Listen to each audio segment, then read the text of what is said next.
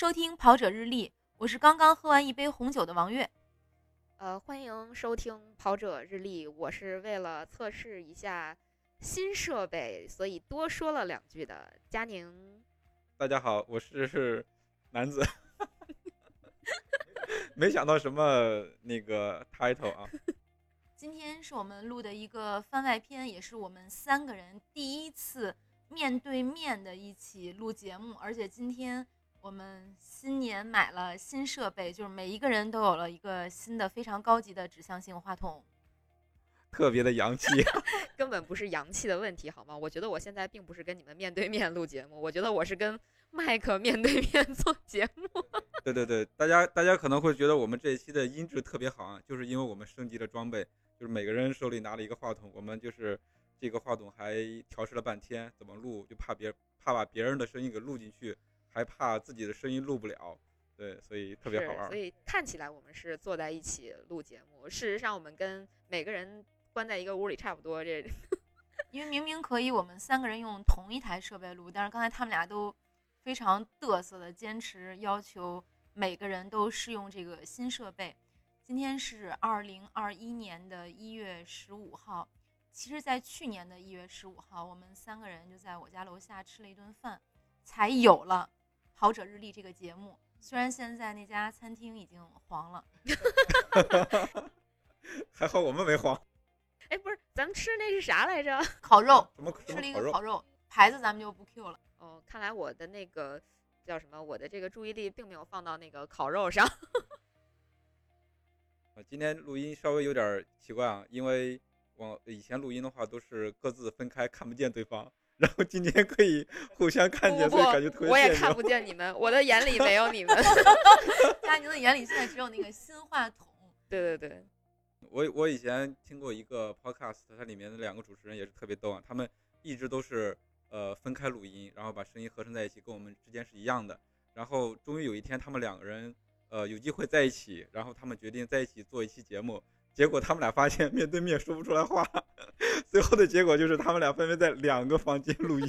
所以咱们仨还好，咱们现在好歹还是在一个屋，虽然就各自占据了一个角落，然后非常嫌弃和鄙视的看着其他另外两个人。对对对，非非常就是这个这个，其实这个场面很尴尬，因为我不知道我该看你俩谁，你知道吗？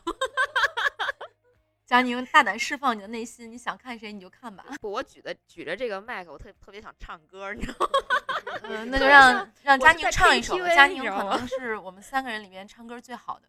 不不，那我只能其他两个人都走调。我我只能给你们 唱个国歌了，你们要听吗？还是不要这么严肃吧。真的是特别有有意义的一期，呃，不，特别没有意义的一期。就是怎么说呢？我就感觉大家可能很多人不知道，我们这么多期以来其实一直是三 D 录的。对，是通过电脑，还有一些通讯设备以及会议软件的链接，嗯，包括每一次录完节目之后都要做声音的合成和剪辑。嗯嗯嗯，每次每次我们录之前，如果请嘉宾的话，还要给嘉宾一个录音指南，一个 note。对对，一般是两个设备，一个是开会议，一个是呃录音，然后。时不时的话，还会有各种状况，比如说没有耳机，对对对，或者说 设备不行。对，至少我们遇到两期嘉宾，有很多嘉宾都有过，对，就找不到耳机。那时候丁丁在武汉的时候，好像也是专门出去找耳机，又找了很久。车可老师也是出去专门找了耳机。嗯，对，其实你这么看，咱们这个录音的成本挺高的。你想，每个人至少要有两台电子设备，对吧？然后还要有一个耳机。就这样看，就是如果你 只有一个手机、一个耳机，你还更当不了我们嘉宾呢。你以为租一个录音棚的成本很低吗？啊，我们我们没见过，我们没进过棚啊，我们哪儿都是录音棚，饭店我们都可以录节目的好不好？对啊，下一次可以我们找一个专业的录音棚看看有什么不一样。什么时候？下次是可以考虑给嘉宾配一个话筒。嗯，那怎么着？就是每次都邮寄来邮寄去吗？流动话筒？对，这个话筒从一个嘉宾那儿闪送到或者快递到下一个嘉宾的地方。哎，我觉得这个，对，就是你们有没有考虑到节目成本会直线上升？还好吧，就一个游戏。这样嘉宾不会跟我们要快递费的。这样看起来，我觉得我好像是这个节目管钱的。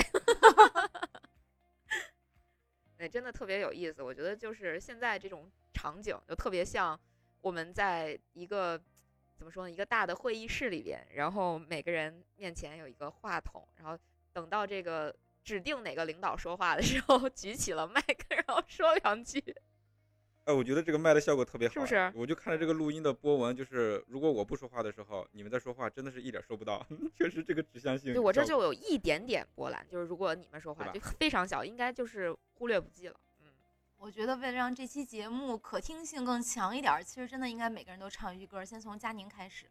哎呀，这这有点为难我，我现在脑子里唯一想到的歌就是，草原的姑娘，哎呦我天，那我是得唱一个什么 家乡的歌，草原夜色美之类的，是吗？唱一句就可以。哎呀，要不我我我心里想我说，要不唱个蒙古人，后来一想我也不是腾格尔，来一德德玛。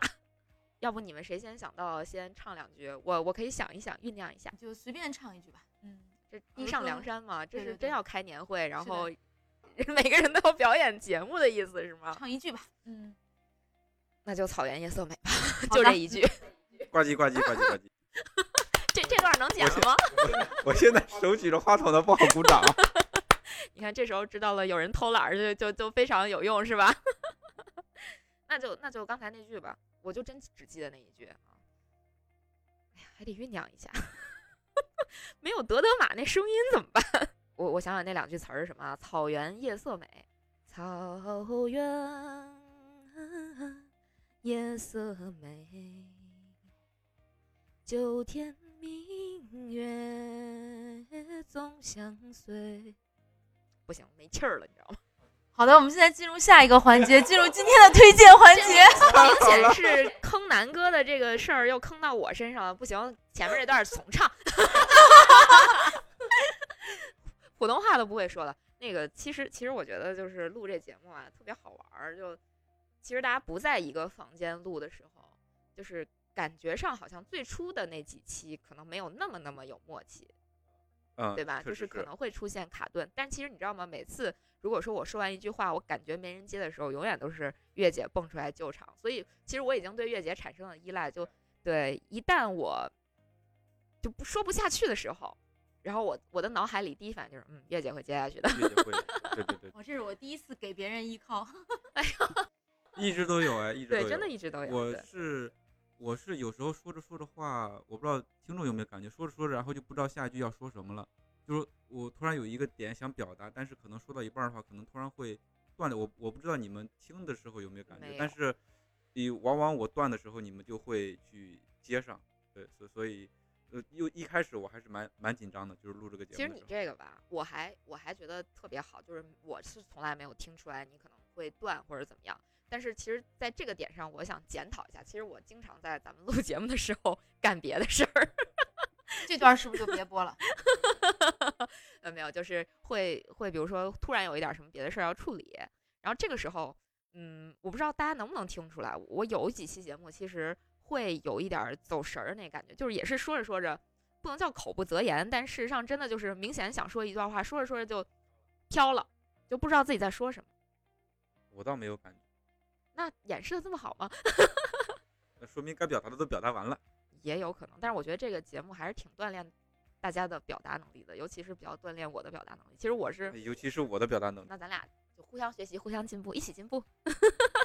因为我一开始就没有想到过，说是我会做一个播客节目，就之之前是想过，但是一直没有真正去做过，因为我总觉得我在别人面前的表达，呃，怎么说不是那么的自信，或者说不是那么的流利，啊、尤其是我们在一开始做前几期节目的时候，我也是挺紧张的。其实说实话，真的真的真的挺紧张的，我就怕说说着说着说嘚啵了，或者说说说说断片了。但是，呃，时间长了之后，慢慢的有默契了，然后就是自己也敢去多说一些了。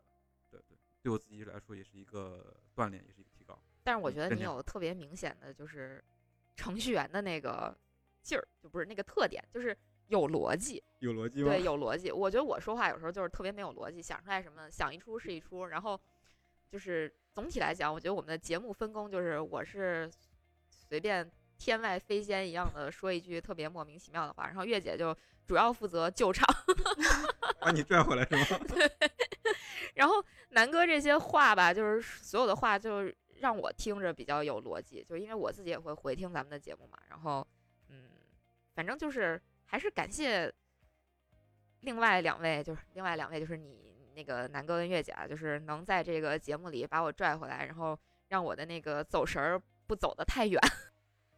又成了夸夸群了。哎呦天呐，一不小心就商业互吹了。我觉得我其实已经记不太清当初我们为什么要录这样的节目，但是到现在已经做了五十多期，嗯，过了一年的时间，就能一直坚持下来，并且并没有觉得很辛苦，反而是很开心的一个事儿。而且在过去的一年，就如果说我的朋友圈儿和谁的重合度最高，那就是南哥。就是几乎我们俩每一次录完节目之后，都会把节目分享到朋友圈和微博。然后我这一年跟谁说过的话最多，那就是佳宁。哎，我真的是特别好啊，就有这么一个契机。其实我觉得现在特别好的一点是有这么多平台可以让大家自由的发挥，然后去说自己想说的话题，然后聊自己想聊的事儿。我觉得真的特别好，而且有志同道合的人，大家可以一起去做一个什么事儿。哎，我觉得特别好。对对对，特别难得。尤其这两天我在研究这个就是播客方面的东西，我发现播客越来越多了。尤其是二零二零年是一个呃音频节目井喷的一个年头，感觉大家都在都在去做。然后我我听过一个播客，就是说他平时也是在互联网大厂上班，也很累，但是他还是坚持去做播客。为什么呢？就是说等于说他做播客这件事儿，就是给自己的生活多了一个维度，就多了一个事儿去做啊。然后尤其是如果说能得到这个听众的一些认可、一些反馈的话，对他们来说，尤其对我们来说，也是一个特别正向的反馈，特别有成就感的一个事儿。而且在做播客的这一年里面，我们遇到了很多新的朋友，因为播客它其实是一种陪伴性的节目嘛。我们其实，在录的时候，我们并不知道我们的节目陪伴了谁，但是这些新来的朋友，其实对于我们来说都是惊喜，而且反过来，他们对于我们也是一种陪伴。没错，就是真的挺感谢能够跟我们一起录节目的这些嘉宾的，就是因为我们最开始的时候也没有听众，对吧？就是也也没有特别特殊的推广渠道，但是有人就有我们的朋友、好朋友，呃，包括朋友介绍的朋友愿意跟我们一起来录这个节目，其实真的挺感谢他们给我们这个节目增加了一个新的点。嗯那最后我们的番外以什么来结束呢？这么快结束了吗？你们俩还没玩够是吗？这个新话筒。不不不，那个年会不还俩节目呢吗？没了没了没了。呃，我想说就是，呃，现在这个播客平台也越来越多了。我们最近发现有，比如说是呃小小宇宙，我我们现在在那个小宇宙上也可以搜索到我们的节目。就是我们希望我们的听众听众的话，呃，回头可以可以给我们做更多的互动，给我们留言。对对，当然喜马拉雅也可以留言。对对对，都可以都可以。微博也可以留言。嗯对对对对对，我们刚申请了跑者日历超话。对，欢迎大家到超话里面去发帖，呃，申请做主持人也行。就期待在更多的平台和大家相遇。